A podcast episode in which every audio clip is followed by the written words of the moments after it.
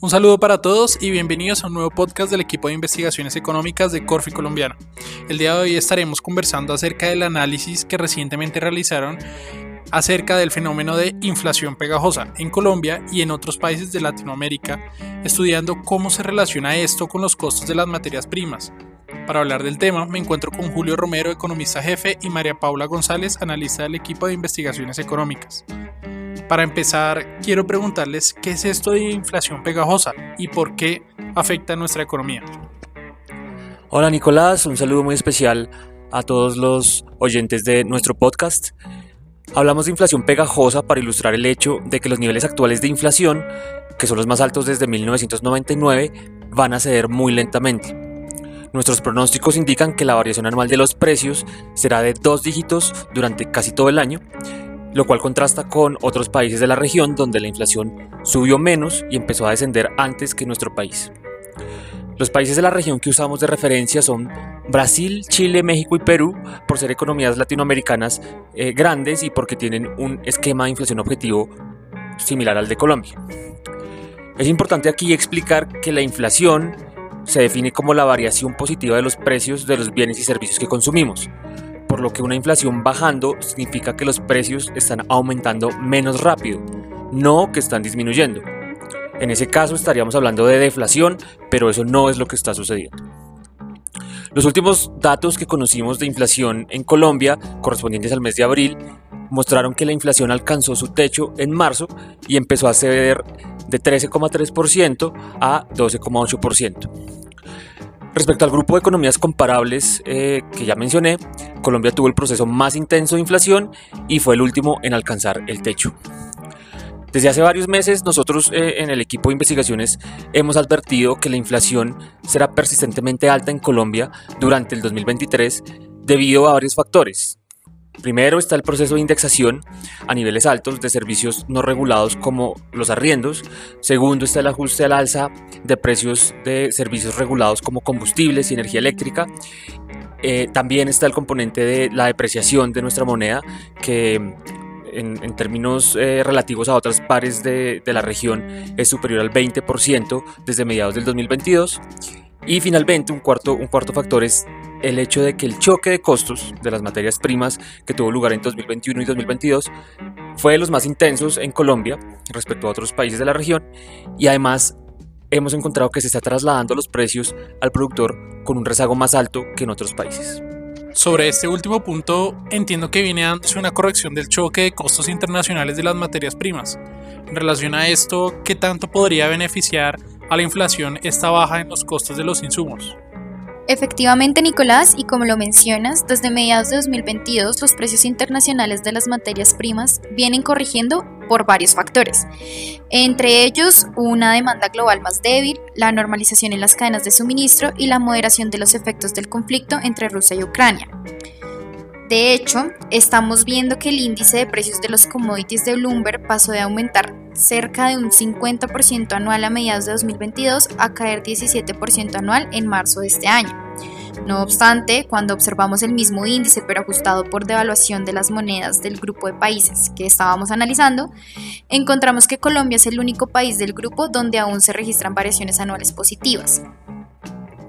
Esto nos sugiere que la caída del precio de los commodities no se reflejaría de forma proporcional sobre la inflación del productor en nuestro país, en buena parte debido a que el peso colombiano se ha depreciado no solo frente al dólar, sino también respecto a las otras divisas de la región.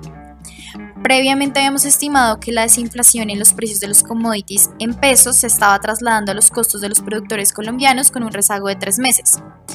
Al replicar esta estimación para los otros países de la región, encontramos que la transmisión de los precios de los commodities a los costos del productor se ha mantenido estable en el último año, lo cual contrasta con lo que sucede en Colombia, donde, como lo mencioné, el efecto pasó de ser contemporáneo a tener un rezago de tres meses. Ahora, es probable que el rezago en Colombia obedezca en parte al esfuerzo de las empresas por no trasladar la totalidad del costo de los insumos y la depreciación del peso colombiano a los precios finales. Con lo cual, nuestra expectativa es que en los próximos meses la inflación del productor siga desacelerándose, reflejando de forma rezagada la caída del precio de las materias primas por un lado y por otro la posible desacumulación de inventarios adquiridos durante el choque inflacionario. Entiendo. En la práctica, esto significa que los productores colombianos se están beneficiando menos que los productores brasileros, mexicanos, peruanos o chilenos de la caída de los costos de las materias primas, debido a que el dólar en Colombia es más caro que en esos países. Esto me lleva a preguntarles cómo trasladan las empresas el aumento de sus costos de producción a los precios finales al consumidor. Nicolás, eh, la evidencia muestra que ante el choque de precios de los commodities eh, que vimos en 2021 y 2022, los productores colombianos redujeron su margen de ganancias para asumir buena parte del aumento de costos, es decir, evitaron trasladarlo completa e inmediatamente a los precios al consumidor. En relación a esto que nos cuenta, ¿qué estiman ustedes en relación a esto? Bueno, nosotros estamos proyectando que si uno mantiene lo demás constante, un choque de un punto porcentual en el índice de precios al productor, el IPP, implica un incremento de hasta 0,7 puntos porcentuales en el IPC.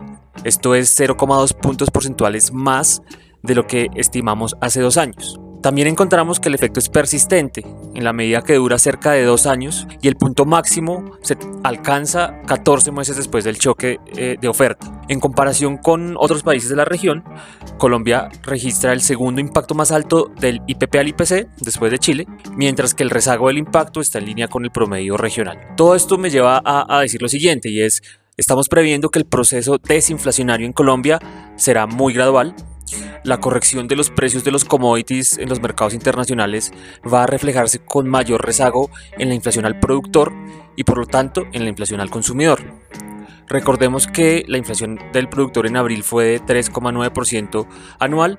Eh, esto implica una corrección significativa teniendo en cuenta que a mediados del 2022 estábamos con inflaciones del productor del 34%.